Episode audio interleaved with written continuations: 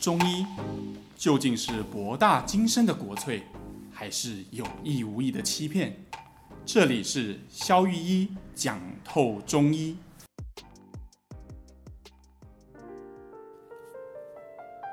Hello，大家好，我是 Sean。Hello，大家好，我是肖玉医。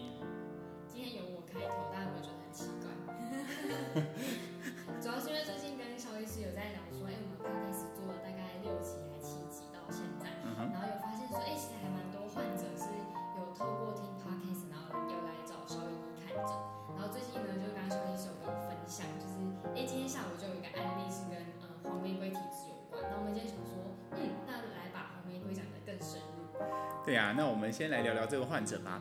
哎，这个患者啊，他其实没有什么特殊的不适，但他的主诉很特别哦，他就是为了他的脸，觉得他总是很黄，非常的黄，那他就是觉得上妆也对，因为他其实只有三十几岁，嗯，哦，但是因为他觉得，因为他脸黄，然后哎，可能眼袋啊什么比较重，哦，然后发量又比较稀疏，哦，所以他会觉得好像看起来。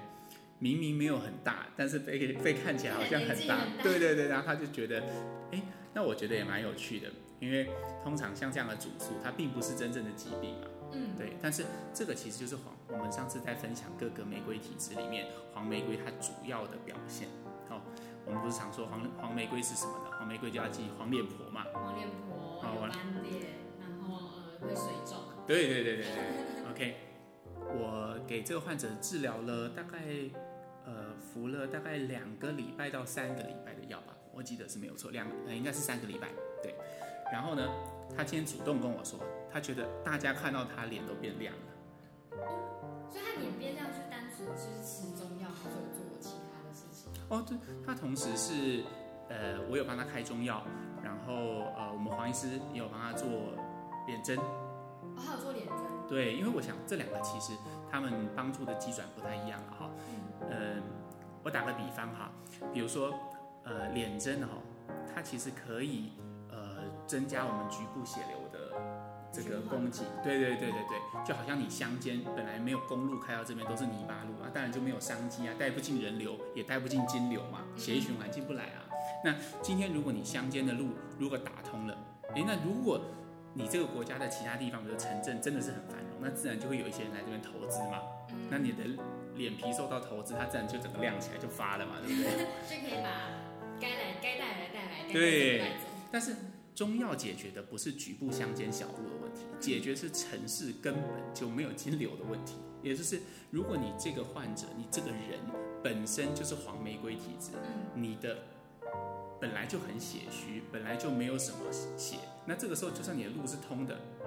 开路也只是开路而已，就要解决底蕴的问题。对对，就没有什么底蕴，哎，这个词用的很好，对。那就就没有东西，没有料可以送，那还逼他要送，对，那身体没有东西，我们要能够增加东西，那这个只有中医做得到嘛，就是我们要用补的这个概念。所以像因为上次有提到说，就是黄玫瑰体质很容易长那个斑点，那我相信斑点一定是很多女生非常讨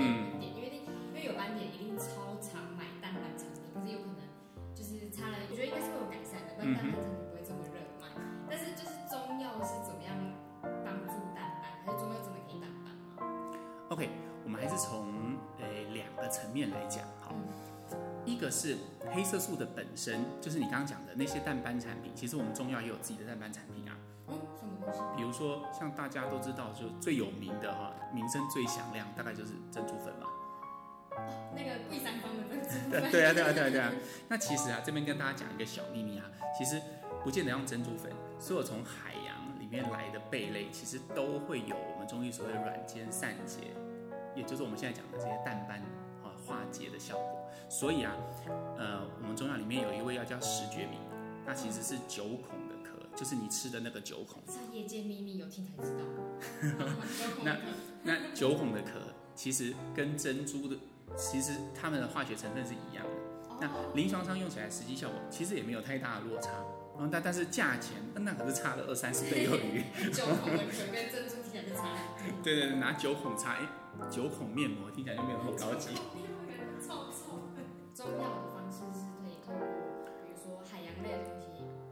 对，这是外擦的，它本身可以淡化黑色素，把这些东西代谢掉。好，那内服的部分呢，就是我们刚刚讲的了，它透过真的把路弄通，比如说像脸针，或者是它透过活血化瘀药也是把路弄通，或者是它根本就是像你讲的补底蕴，把我们底蕴变得更强，你中心不缺血，那自然周边也会自然，呃，受到一些满溢出来的这个，就是会，对对对，会把该补的先补完，对对对，那些你再，没错没错没错没错，因为脸是末梢嘛，对，脸是末梢，对对对。你看我聊到都有专业了，一个是像像是说黄玫瑰体质还会水肿，然后我之前有看一些文章写说什么，呃，早上水肿或下午水肿有有差别吗？还是它其实就是就是水肿状？哎，我觉得这问题不错哈，虽然跟黄玫瑰不见得有关哈。嗯。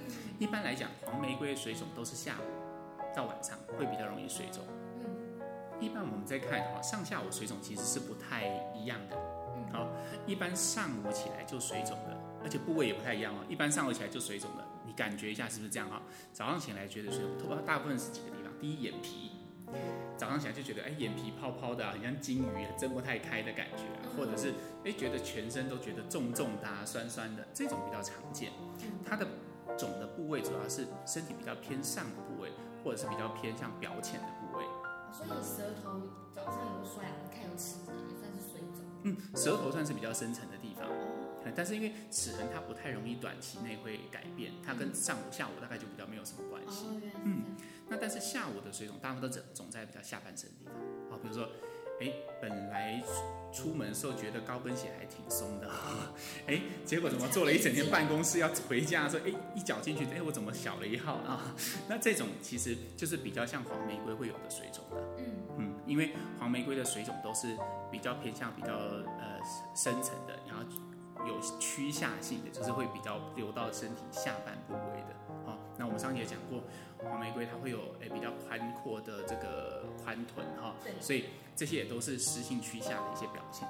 哦，那像比如说下午容易水肿的女生，她有办法靠什么生活中小小的，就是生活习惯的改变，然后改善她下半身水肿？嗯，这个其实还是要回到黄玫瑰体质它形成的原因哈。我们上次只有讲归类跟表征，但是我们不太有原因。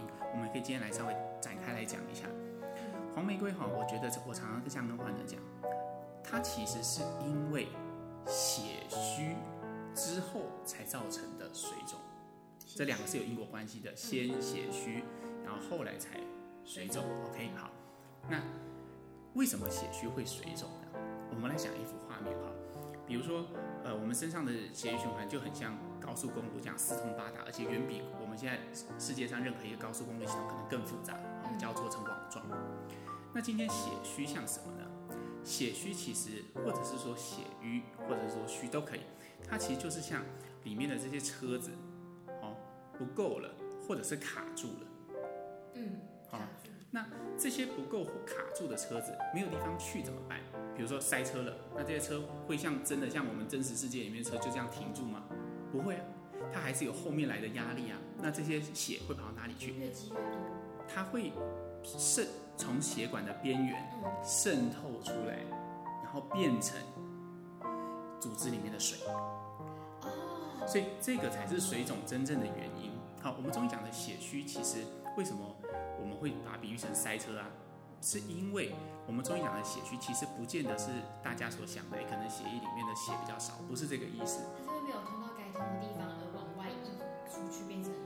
对，所以这是我们中医讲的血不行，啊，就是血没有办法走，然后造成水不行，就变成水没有办法走。哦，连带关系。对，所以其实你会发现这些东西常常是一起的。比如说一个久站的柜姐，嗯，她每天可能要站十个小时、十二个小时。好，那在她上班的期间，刚开始的时候感到压力的只有静脉。为什么？因为她都站着嘛，血液没有办法回流，对不对？但是静脉的压力久了，只有静脉在承受压力，没有啊，血管是有通透性的，所以这个血会慢慢的就从血管边渗透出去。所以它下午才会水肿。对啊，所以它就会变成水肿。那回家大家都知道嘛，水肿的女孩们大家都知道怎么样嘛，回家要把脚 翘得高高的，把它抬起来嘛。哎，还有些人更厉害，会发现要按摩嘛，对不对？对对对。好、哦，那按摩可以有什么帮助呢？按摩的时候，我们就可以把组织间的水分就是借由血液循环或淋巴循环直接推回心脏塞回去。对，所以建议大家按摩的时候可以朝着，比如说像从离心端向向心端的方向来按。往心脏的方向。对，比如说你可以从脚踝按到膝盖，啊，从膝盖大腿的话就从膝盖按到髋关节这样。哦。那黄玫瑰刚刚有很常提到那个血虚，血虚除了水肿之外，它还会有什么样的症状吗？就是像嗯刚刚来看的那位案例，它是有比较特别的明显。嗯，像比如说血虚的症状，第一就是黄脸。嗯，好，就是因为我们讲过很多次嘛，好，皮肤是末梢，对吧？好，所以如果你的血不足，皮肤会是我们第一个会被牺牲的地方，好，所以它其实就没有办法获得血的濡养，好，那其实血就是可以运送营养物质到局部，然后又把废物从里面代谢出来。那如果你的不管是营养的功能不足，还是代谢的功能不足，都会让我们的皮肤变得比较暗沉。嗯，好，那第二个其实比较重要的是掉发。掉发蛮严重的。嗯，因为啊，呃，我们中医有一句古话叫做“发为血之余”。我觉得头发是血最后用剩的那一滴咪咪。好，比如说我们血如果供给全身用完了之后，剩下的那一部分用来长头发，啊，发为血之余。所以今天掉发，其实很多人觉得就掉一点头发嘛，又不会怎样。嗯，不是这样的，那代表你的身体的血已经不够了。不够送给头发。对，已经没有剩了，至少是这样子。我发现身体不好，直接最影响现在大家最在乎的外貌问题。是啊，因为其实在乎外貌问题是我们现在才才开始的嘛，哈。但是其实身体最注重还是，哎，你的心脏够不够用啊？肺够不够用？对，要活着。所以，当你的当然反过来说，当我们的外观出现一些问题，比如说头发啦，比如说肤色啊，也比较好发现。对，它也是反映了你内在的状况。它同时也会给有经验的中医师一些很好的讯号，告诉我们：哎，不要等到你真的已经开始心悸、睡不着、肝血虚了才要治疗。我们从你开始头发变少，哎，开始头脸变黄，我们就开始动手。所以那个患者他之后头发发量有回来？嗯，他跟我这样分享，哎，他说他本来一直以为。因为我们都会自己认定有自己的发际线嘛，他本来都一直认为他那一区以下应该是不会再长头发了吧？他一直以为他那一区以下是没有长头发的。但是他说就在最近啊，早上照镜子的时候，突然发现，哎呦，竟然 有细毛长出来，对，有领土扩张的感觉，他觉得很开心这样。但是他就是有透过是啊，是啊，是啊。对啊，所以其实呃，中医的美容啊，虽然不是呃我们的。主要的目的，好，但是它同时也算是一个非常好的副作用啊。真的，真的，因为它主要也是因为他身体整个先改善，然后他的肠胃肝末梢给。是啊，像这个女生，她之前的月经会先期。哦。我们在之前的呃集数有讲过嘛哈，月经先起是指，比如说本来二十八天变成二十五天，提早来的意思。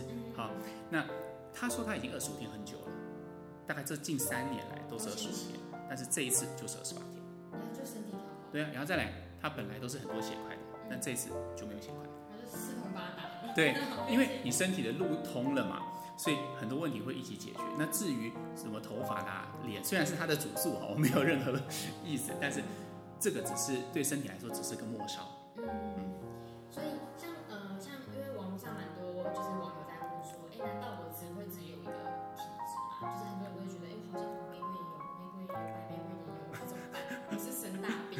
就是就是这边稍微再解惑一下，到底发生什么事？我觉得首先呢，体质当然是可以互相掺杂的。嗯，好，比如说我们身为一个男生，我们可以同时有呃金牛座的这句重讲。哎，到底是哪一个星座比较顾家？金牛座嘛，对不对？稍微私下很困惑，这边我绝对不会剪掉。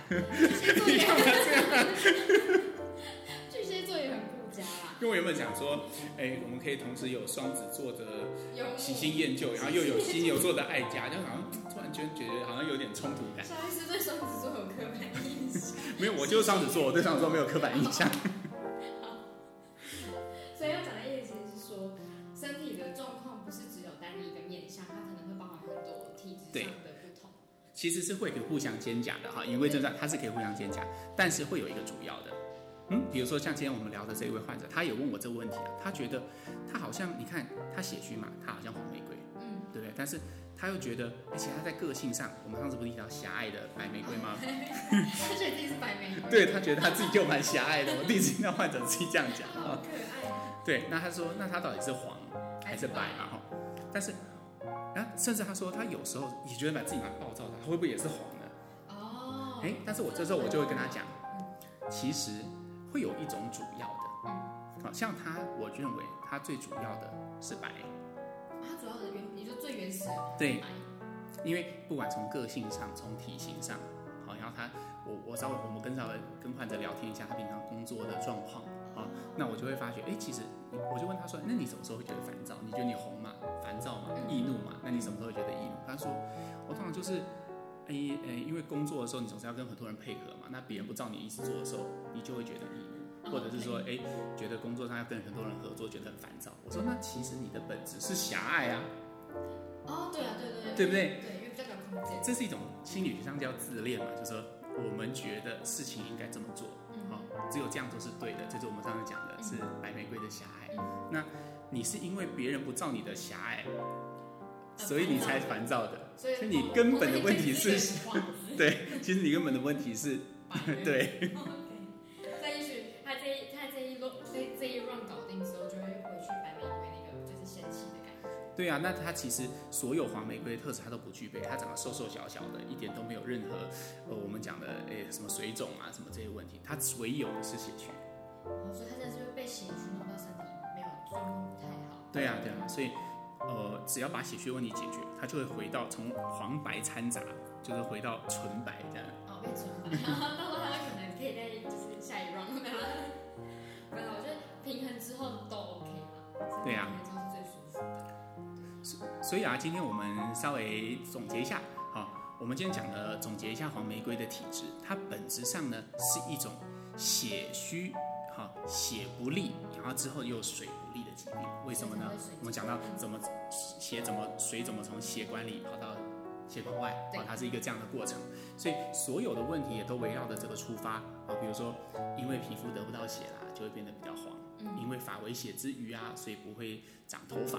好，那又因为说水肿容呃水性容易趋下啊，所以容易有这个宽的比较大啊，然后比较容易水肿啊，尤其是下午啊，对不对？好，那所以经过这样的分析呢，你可能就对这个体质有更深入的了解啦。对，呃，这样子之后就刚刚萧医师有分享，就是像比较常常会有久站的，然后可能发现水肿很严重，就回家记得就是靠就是按摩的时候，嗯，往心脏的方向按就对了。然后。嗯，以后如果有什么大家想要更多敲碗的主题，都可以在萧医师的粉专留言给我们知道。